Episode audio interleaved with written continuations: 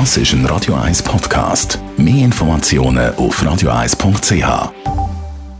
Der Wohntipp auf Radio 1 wird Ihnen präsentiert vom Hauseigentümerverband Schweiz. www.hev-schweiz.ch Ich würde mal sagen, die grosse Grillsaison ist vorbei. Gut, man kann es nochmal ausprobieren an einem schönen Nachmittag, frühen Abend, aber irgendwann wird es dann doch vielleicht ein bisschen kalt zum draussen grillieren und dann möchte man ja den Grill, vielleicht ja zum Beispiel den Gasgrill irgendwo verstauen, lagern. Thomas Oberle, Jurist vom Hauseigentümerverband. Wo tut man den Gasgrill am besten versorgen, lagern über den Winter? Also den Gasgrill den kann man ganz ruhig in den Keller oben tun oder allenfalls in eine Einzelgarage, wenn es dort Platz hat. Gasflaschen sollte man dort allerdings nicht versorgen. Warum?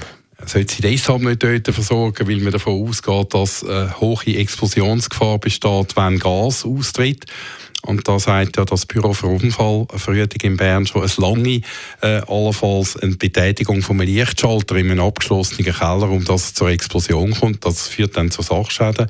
Einerseits kann natürlich dann auch, auch der Mensch verletzen. Also darum sollte man die Gasflaschen nicht äh, im Inneren vom Haus und auch übrigens nicht auf einem Tiefgaragenplatz lagern. Dort gehört weder ein Gasgrill noch eine Gasflasche an. Das ist kein bestimmungsgemäßer Gebrauch. Wo ist der richtige Ort für die Lagerung?